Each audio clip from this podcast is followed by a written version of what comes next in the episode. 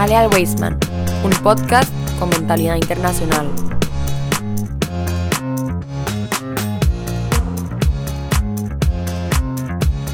Muy buenos días, muy buenas tardes, muy buenas noches, comunidad Weisman. Qué gusto que nos esté acompañando una vez más desde su casa, desde el cuarto, con el celular, desde el vehículo cuando están manejando, dirigiéndose al colegio o dirigiéndose perdón, a sus trabajos.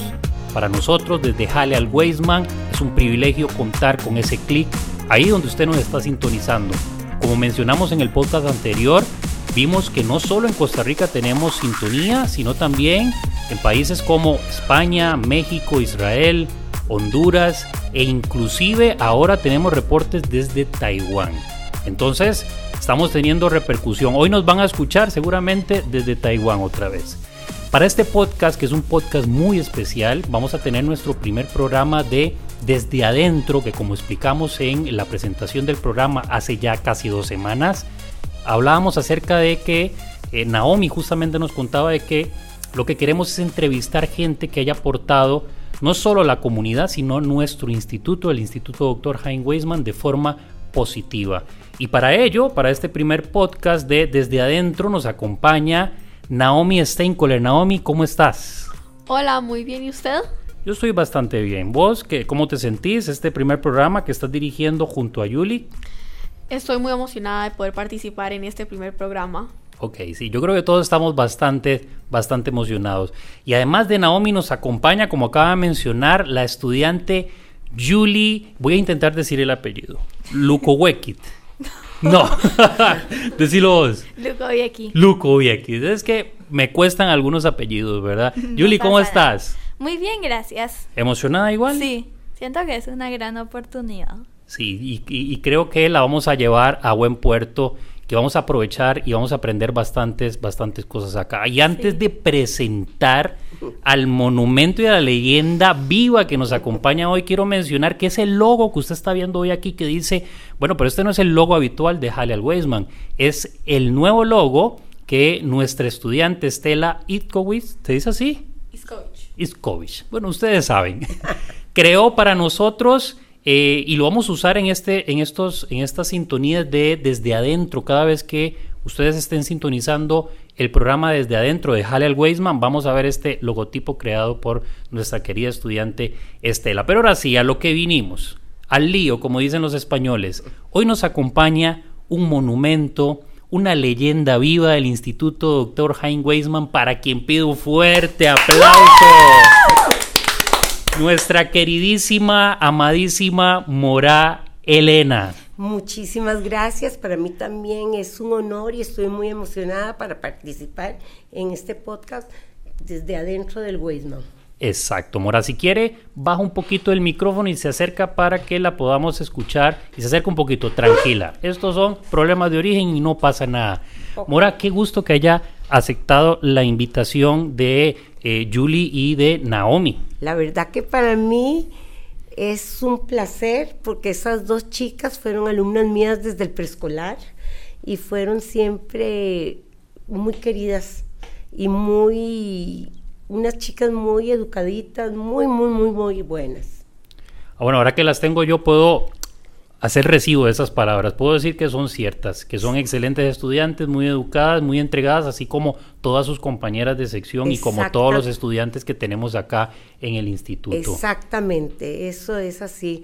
Dos muchachas que sobresalen y van a ser dignas de una buena presentación en este trabajo. Así es. Mora, Estamos en el mes de noviembre, casi finalizando, entrando a fin de año. ¿Cómo ha estado el trabajo todo este tiempo aquí en el, eh, eh, este, en, el Instituto Dr. Hein Weisman en lo que llevamos de este ciclo extendido? Todavía nos faltan seis meses todavía, pero ¿qué, qué, nos puedes contar? Bueno, eh, yo te puedo decir que ya voy a cumplir 24 años de trabajar en la institución y en mi vida he tenido muchos cambios. Eh, empezando desde que, como dije anteriormente, eh, a mí me contrataron como profesora de, educación preescolar en, el área de preescolar, en el área de niños, desde prematernal hasta kinder. Eh, sí he tenido diferentes, sí sí he visto bastantes cambios, empezando de que la educación ha cambiado. Exactamente, Mora. ¿Y cómo fue de nuevo adaptarse a esa, a esa pasada de eh, clases en medio de la pandemia virtuales y ahora presencial? ¿Qué, qué sentís que, que, conviene más? ¿Qué te gusta más? ¿Qué, ¿Dónde sentís que los estudiantes se desenvuelven mejor? Sinceramente, me gusta mucho más lo presencial. Eh, cuando yo salí del preescolar para trabajar en escuela media, yo tuve como un choque y la yo, Dios mío, si yo salí graduada de la universidad para de enseñanza del preescolar, ya voy a ir a trabajar con muchachitos de, de secundaria. Tenía, tuve mi miedo, pero la verdad que soy una persona, me considero muy fuerte y las cosas las tengo que luchar y seguirlas adelante. Excelente. Y la verdad que me, el cambio fue bueno y bonito, la verdad que sí. He tenido aspectos diferentes en mi vida de, de, del aprendizaje y de la enseñanza hacia los estudiantes. Excelente, Mora. Pero bueno, aquí estamos para escuchar a las directoras y codirectoras de Desde Adentro. Así que, chicas, a partir de este momento yo las dejo con Mora Elena. En algún momento, pues como decimos popularmente, meteré la cuchara y haré algunas preguntas también y algunas intervenciones para pues, cuestiones técnicas. También voy a estar acá indicándoles, ¿verdad?, si acercarse o no. Pero a partir de ahora, adelante. Son todas mías. Para empezar, Mora, estoy bastante segura que cuando usted decidió hacerse profesora de hebreo, no había muchos profesores de este idioma. Entonces, ¿qué la impulsó a dedicarse a esto? Bueno, eh, muy bonita la pregunta, la verdad que te voy a decir, desde que salí desde el colegio, a mí siempre me gustó lo que se refería a la educación y siempre me gustó la rama de la enseñanza de preescolar. Yo me gradué en el año 83 de la Universidad de Costa Rica y en énfasis en educación de la enseñanza del preescolar. Yo es algo que me gusta, me gusta trabajar con los niños, me gusta compartir con ellos, me gusta enseñar lo que yo sé y también de ellos uno aprende también. De, ustedes yo también aprendí mucho. Eh, como en el año 84, 85, yo entré aquí a trabajar como maestra de español en el área de preescolar. Ya con el tiempo decidí, por cuestiones personales, salir de la institución, hacer otras cosas en mi vida, porque así meritaba, y regresé porque en ese entonces el director que estaba así necesitaba una maestra para preescolar en el área de hebreo, entonces la empecé como en cero, a hacer programas, a hacer los objetivos que se, que se tenían que llevar a cabo. Algo muy importante como maestra, aparte del idioma del hebreo, siempre es importante inculcar desde preescolar las tradiciones y costumbres judías de nuestro pueblo. ¿Y cómo se siente sobre esa decisión tan complicada que tomó de pasar de español a hebreo? ¿Le gusta ahora? Ah, me fascina, me fascina. Eh, como ustedes bien saben, les voy a decir algo. La educación cambia. La educación ha cambiado desde que ustedes entraron a preescolar, a primaria, hasta el día de hoy. Es, son ciclos de la vida que, que, que uno se tiene que acostumbrar a los cambios. Y me ha sido favorable y me gusta mucho trabajar en el Instituto Weisman, soy muy pro Weisman. Y Mora, uno de los cambios más grandes es ver cómo sus alumnos pasaron de ser bebés a ser ya adolescentes y grandes. Sí, claro. ¿Cómo se ha sentido tener esa experiencia y verlos crecer? Ay, algo maravilloso. Ustedes son como parte de mi vida, como mis hijos. La verdad que así los considero.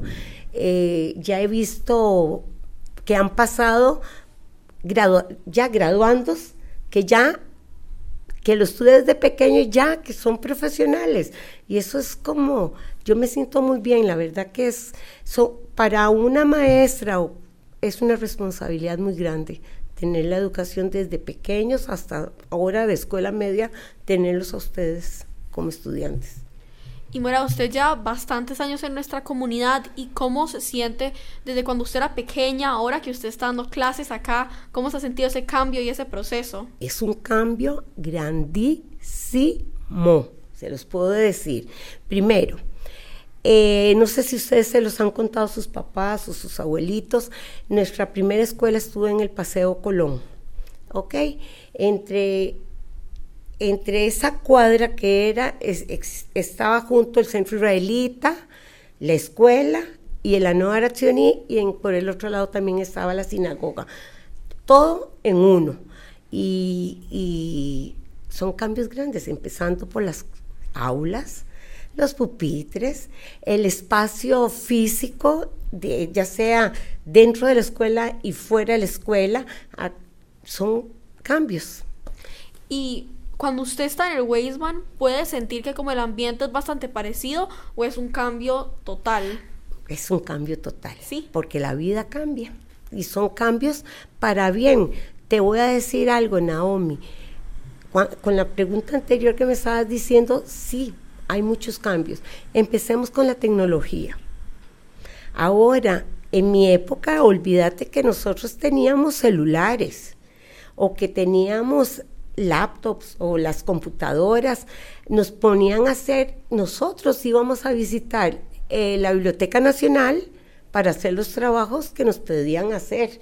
Nada de la computadora, ay, me voy a meter en Google, qué bonito, acabo de encontrar todo. No, era todo un proceso. En las casas de nosotros, ¿qué es lo que teníamos? Una colección de enciclopedias, que ahora eso se ha, ya, ya no, no existe y sí hay muchísimo cambio, muchísimo cambio. Ahora ustedes, digamos, en los recreos o están o whatsappeándose o hablando, nosotros no, nosotros jugábamos, teníamos nuestros juegos de, de, te voy a hablar de la escuela, de rayuela, de quedó, escondite, eran juegos, también hablábamos, pero no con celular.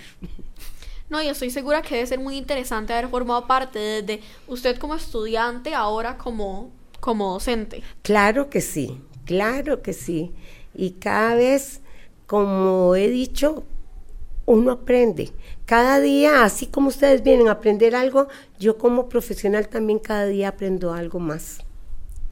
Y bueno, ahora mismo que yo estoy haciendo show así, me di cuenta que mis abuelos tenían varias anécdotas divertidas de su infancia o adolescencia. Me imagino que usted tiene algunas anécdotas como era vivir en Costa Rica antes, como los primeros judíos, ir al Ken o al Shil viejo o al Weisman viejo incluso. Bueno, en mi época, empezando, ya que mencionaste el Shil, Julie, te voy a decir, a nosotros el sábado nos pedían que teníamos que ir a rezar dentro de la sinagoga, eh, ir a la sinagoga a rezar.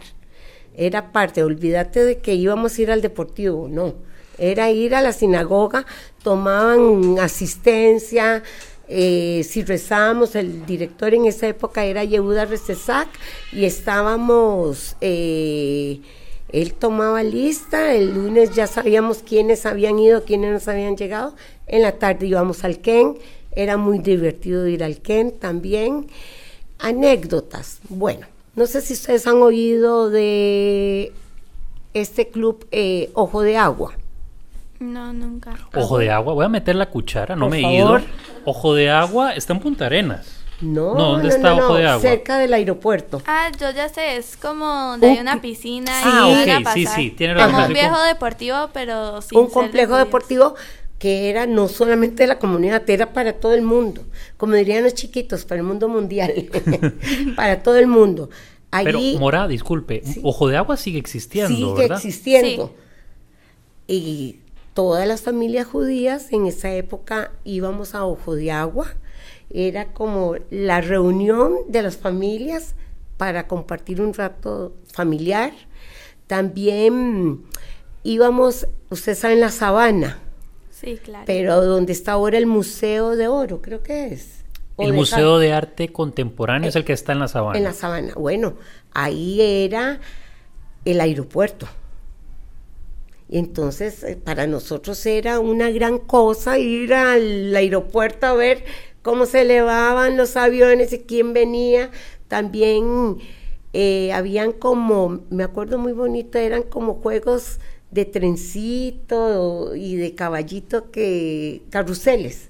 Eso muy bonito y por donde yo vivía, bueno, que hasta el día de hoy vivo, la gran cantidad de la comunidad judía vivía por ese barrio.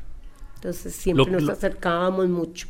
Claro, lo que hoy es, digamos, bueno, todavía es, si no me equivoco, Paseo Colón, ¿verdad? Exactamente. es Paseo Colón, justo estaba la, la antigua sinagoga ahí. Eh, Y todos vivíamos ahí cerca, More. Y íbamos caminando a la sinagoga, al Ken. No había ese temor que ahora uno como padre de familia tiene miedo que que sacan caminando. Era una libertad para todo. Éramos en- éramos muy empáticos todos. Nos cuidábamos unos a otros. Y Mora, em, ya que usted logra experimentar el cambio de que ahora rezamos en la escuela, ¿cómo crees que hubiera sido rezar en la escuela en tu tiempo? Ya que no tienen que ir a Shil los sábados. Uy, qué preguntita. bueno, como ustedes bien saben, bueno, la sinagoga es la casa de Dios.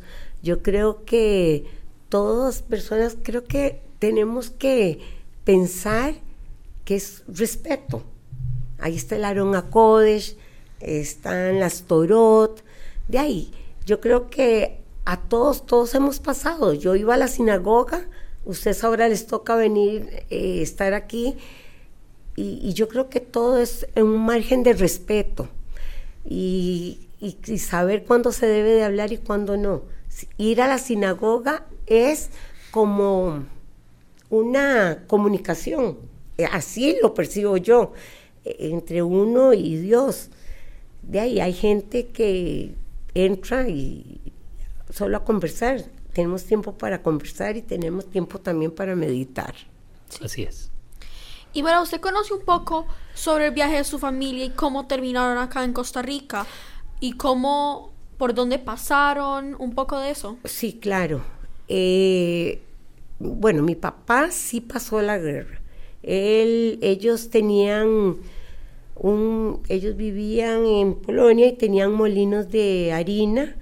Eran, les iban muy bien y tuvieron que huir. Él pasó por Siberia, tuvo problemas, pero tuvo una familia que vivía en Panamá y él lo eh, se fue para Panamá. Mi mamá salió cuando tenía cinco años. Ella me contaba que para ella fue muy doloroso, muy doloroso despedirse de sus abuelos, de primos que sabía ella que nunca más los volvía a ver y ella eh, juró nunca más volver a, a Polonia y tuvo la oportunidad de ir con unos primos hermanos que siempre se llevaban muy bien porque en esa época allá en Polonia vivían como en toda la familia, una pegadita a la otra. Entonces dice que ella no, no quiso regresar a Polonia. ¿Por qué vinieron acá? Mi abuelito del lado materno quería ir a Colombia porque mucha familia de él vivía en Colombia, pero él no se halló. Entonces se trajo a la familia y entraron por Limón en un barco.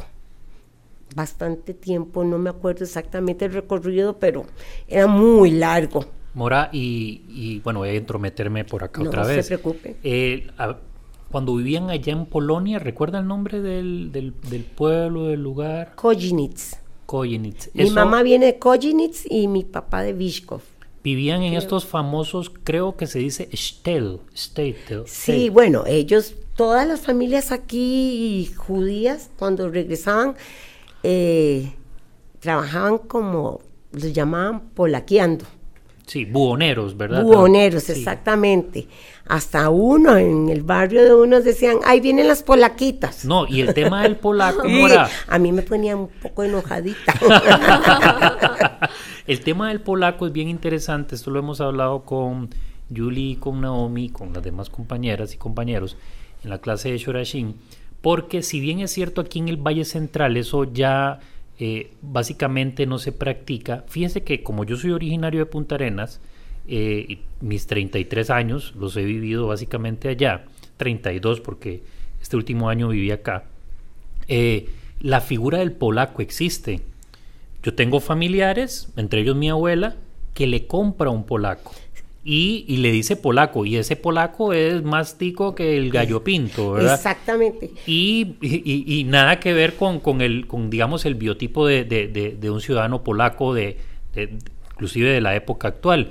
Y todavía utilizan las tarjetas. Sí. Fíjense que yo traje para una clase de Shurashin, ahí las tengo, las tarjetas son desde el del año pasado, y todavía se sigue utilizando esa técnica del famoso Kapler, creo que se, se Sí. dice. Y era el que tocaba la puerta y era el que eh, ofrecía la mercadería que, que ellos traían para vender. Te voy a decir una cosa, figúrense que cuando yo entré a la universidad, siempre a mí me disgustaba mucho que, que me dijeran ustedes. Entonces yo les decía, ¿cómo que ustedes? Yo soy costarricense y nacida aquí en Costa Rica, pero con la gran diferencia que tengo que soy de religión judía. Y esa a mí me molestaba sobremanera que me dijeran siempre ustedes, los polacos. Yo no soy de polaca, eh, yo no soy polaca, yo nací en Costa Rica. Sí, así es. Así es. Así como, como debe ser. Y, y además tiene un acento bien costarricense, Ah, déjeme decirlo. Y vieras cómo me gusta el gallo pinto, el plátano. Mora, ¿y cómo fue, sabe un poco de cómo fue para su familia casi que empezar una comunidad acá? Porque estoy segura que casi que judíos no habían acá antes de la guerra. A mí me contaba mi mamá que, bueno, mi mamá eh, eh, realizó sus estudios desde preescolar, primaria y secundaria. Ella se graduó del Colegio Señoritas. Ella quería seguir sacando una carrera, pero mi abuelito se lo prohibió. En esa época no solamente mi abuelito, todos los señores de esa época era, no era como tal vez bien visto que vayan a la universidad a estudiar, pero sí la dejaba recibir cursos de mecanografía, de contabilidad, así cursos pequeñitos. Me cuenta mi mamá que ellos no tenían una institución como la que tenemos nosotros. Ellos tenían un header. Iban a un cuartito de una casa y ahí había un señor y les enseñaba algo de hebreo o algo de las fiestas o de, la, de, nuestra religión. Eh, sí celebraban mucho y muy bien todos los hagim de nosotros y eso es lo que pretendemos todos nosotros, transmitírselos a ustedes de una generación a otra. No, y es muy bonito pensar como casi no eran, casi no habían muchos judíos, pero igual ten, entendían la importancia de seguir celebrando y cumpliendo las tradiciones y las costumbres. Exactamente. Y now, hasta el día de hoy tenemos que seguir transmitiendo todas las tradiciones y costumbres. Exacto. Sí, Mara, me asombra como igual quisieron salir adelante y Y les costó ellos mucho, mismos- Julie. Y fueron ellos mismos quienes crearon la comunidad que tenemos ahora y formamos parte de. Exactamente. Eh, yo me acuerdo muy bien en el centro israelita, eh, ahí era donde se realizaba todo. Como quedaba la sinagoga en una esquina, ahí nos casábamos.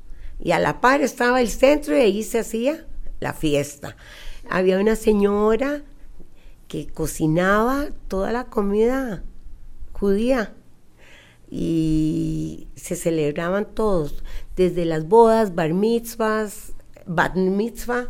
Yo, digamos, celebré la bat mitzvah, si no me equivoco, era con la WISO, es una organización, y ellas son las que se dedicaban con nosotros a prepararnos para la bat mitzvah. Y Mora, a no pasa por Ciudad Colón, donde quedaba su casa vieja o cosas así, le traen un montón de recuerdos o se imaginan cómo hubiera sido la vida si no, si no hubiera existido toda esta tecnología que tenemos hoy en día.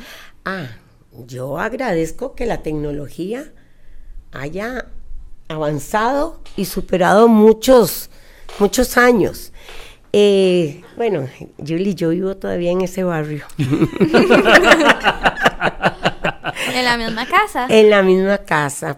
Porque... Pero no es la misma casa que era hace muchos años, es decir, la estructura.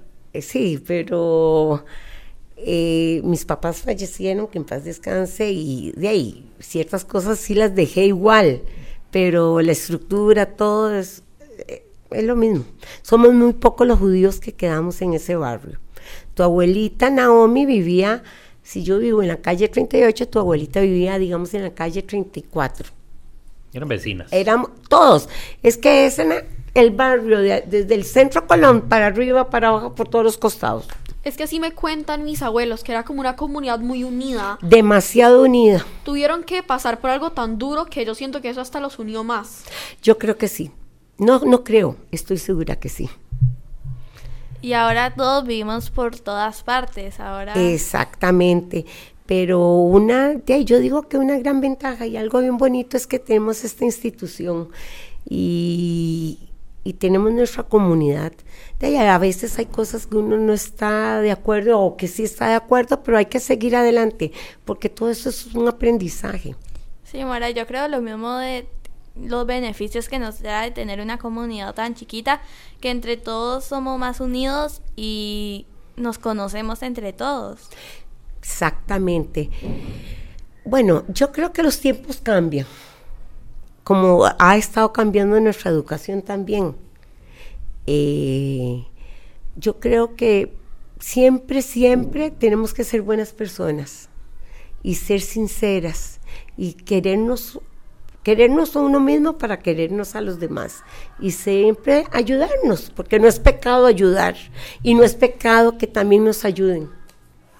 Y o sea, podemos comparar nuestros, si comparamos nuestros colegios con otros de Costa Rica, o sea, somos mucho más pequeños, pero yo siento que eso también mantiene un poco lo que ha venido por un montón de generaciones de la unión y que la comunidad, aunque es cerrada, nos apoyamos entre nosotros y es algo muy bonito que hemos podido mantener a lo largo del tiempo. Por supuesto que sí. Igual, cuando nues- eh, de ahí, mi mamá, mis tíos, los tíos de ustedes, sus papás, eh, Julie, yo estoy segurísima que tu abuelito Luis se graduó del Liceo Costa Rica. Sí, correcto. Ah, bueno, ahí así era también mi tío. Era una unión y, y, y, y ¿sabe qué? Y con responsabilidades, porque a muchos les tocaba, después del colegio, ir a las tiendas en el mercado central a trabajar y ayudar a los papás. Son, son diferentes épocas, pero con, diferen- eh, con, con igualdad de deseos de ayuda. Y Mora, volviendo, unión. volviendo un poco más al presente y sobre los cambios que han visto dentro de nuestro instituto, ¿cómo has percibido los cambios más grandes como el a los horarios estadounidenses, el cambio del IB o etcétera? Ok, ¿vos querés que yo te lo diga personalmente? Sí, Bueno, Mora, claro. a mí, yo me asusté. Como profesora, me asusté. ¿Por qué creen que me haya asustado? Porque yo aprendí un tipo de educación en la universidad diferente a la que ustedes ahora están recibiendo. Era más que todo muy frontal, nada de tecnología. Ahora yo creo, entre este susto que yo tomé del IB, dije, no, voy a ver qué cosa buena le puedo sacar al IB también. Entonces, eh, gracias a Dios que en esta institución nos han capacitado a todos los profesores. Aquí tengo al profesor Junior que sabe que no estoy mintiendo. Sí, es totalmente cierto, claro que sí. Eh, y uno, yo aprendía como a balancear las cosas.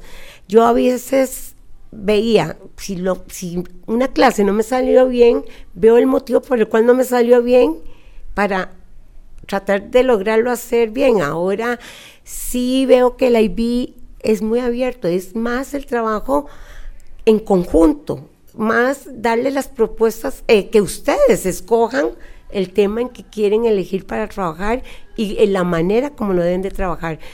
Creo que para los cambios hay que darle tiempo y creo que tenemos que ayudar para este tipo de cambios. Sí, Mora, yo creo que a todo hay que darle oportunidad, aunque sea que no nos guste. Y yo creo que para todos fue un cambio muy radical o, o muy fuera de lo que estábamos acostumbrados, ya que nadie se lo esperaba. Y ahora que estoy en el IB veo que sí nos trae más oportunidades o nos trae a aprender de maneras que no estábamos acostumbrados y que nos pueden dar más enseñanza hacia nosotros Así es. y cosas así. Opino exactamente lo mismo, porque esa sensación que vos la tenés como estudiante también la tengo yo como profesora. No, Entonces- al, igual, al igual que Julie, yo cuando escuché sobre el cambio, yo también me asusté porque es un cambio súper grande para el colegio y como uno, como uno aprende, pero ya que llevo varios años en IB, bueno, no varios, poquitos, pero... Pero ya que llevamos llevo estos algunos- años. Ya que llevo algunos años, puedo ver los beneficios que trajo y las oportunidades que da este nuevo programa en el que el cole está. Yo sí, opino exactamente lo mismo. Y los cambios, uno mismo tiene que hacer estos cambios, pero encontrándole siempre la parte buena, la, la parte bonita de las cosas. Y, encontrar qué sí sirve y qué no sirve, y lo que no sirve, ver cómo nos puede estar sirviendo. La verdad que yo, si fuera ustedes en esta época, les agradecería muchísimo a mis papás que me estén y al colegio que me esté brindando esta oportunidad del IB. No, Mora, exacto, yo pienso igual que usted. Además, ¿cuántos años lleva usted trabajando en la comunidad judía para que haya podido ver todo este proceso por el que ha pasado? si Dios quiere, el otro febrero, el otro año cumplo 24 años. Wow. Eso es un montón, Mora. Sí, pero no se me ven en mí. No se le nota, Mora. No, lo para nada. 24 años, Mora. Sí, 24, 24 años. ¿Cuántos nos, nos esperan otros 24 años más de la Mora Elena en el Weisman? Ay, yo no sé. Espero. Sí, espero que- también. Espero, la verdad que me gusta el Instituto Weisman y como lo dije al principio, soy muy pro Weisman. Eh, me gusta la comunidad.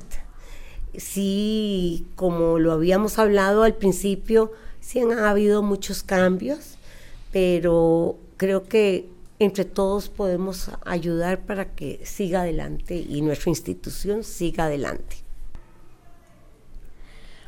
Y Mora, me parece súper bien todo lo que tú has vivido en el Weisman, pero ¿qué ha sido lo que más te ha gustado y la mantiene tantos años trabajando hacia nosotros o hacia la comunidad judía?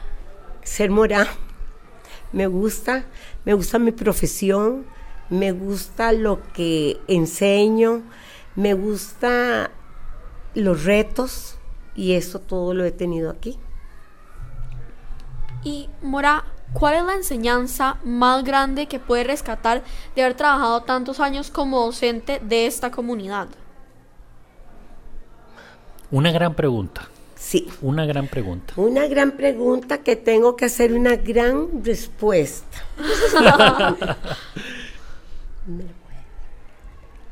Vuelve a repetir la pregunta a la Mora. ¿Cuál es la enseñanza más grande que puede rescatar de haber trabajado tantos años como docente para esta comunidad? El respeto. El respeto es fundamental. Eh, a mí me gusta mucho que yo respetar y que me respeten. Me gusta ser una persona de decir las cosas como son.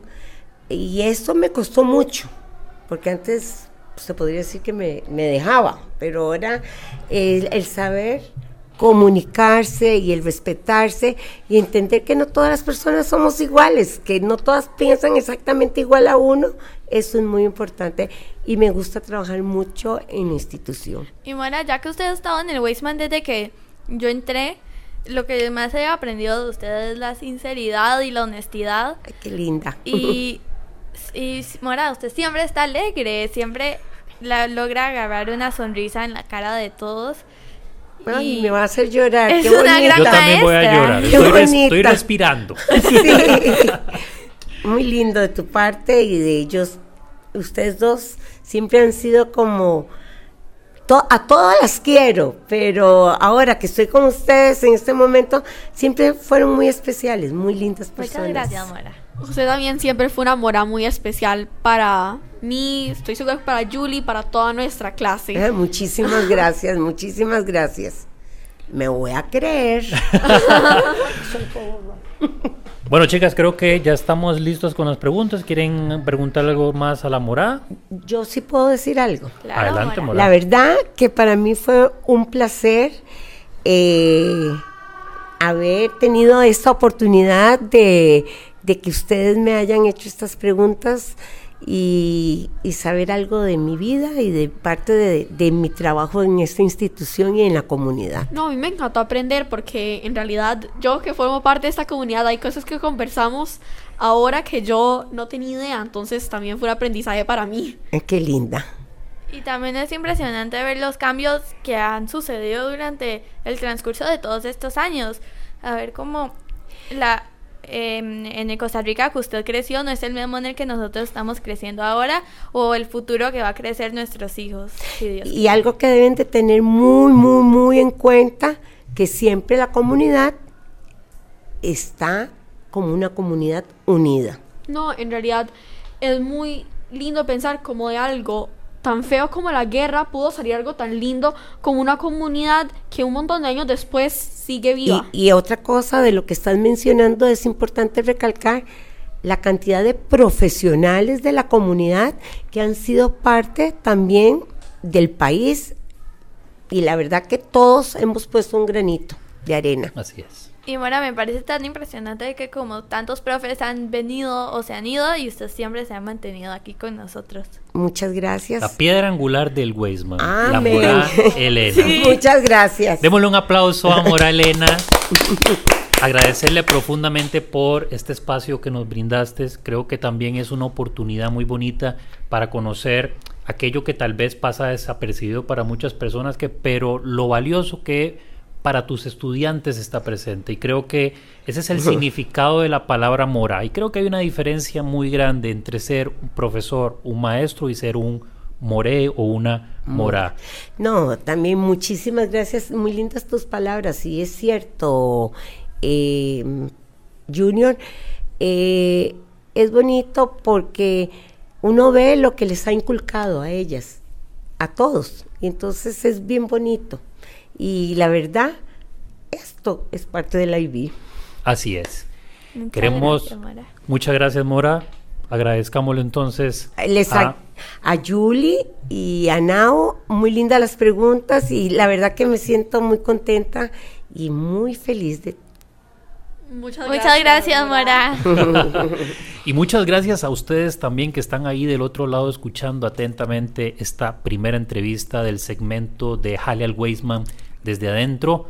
Esperemos que haya causado un impacto positivo, así como causó en cada uno de nosotros.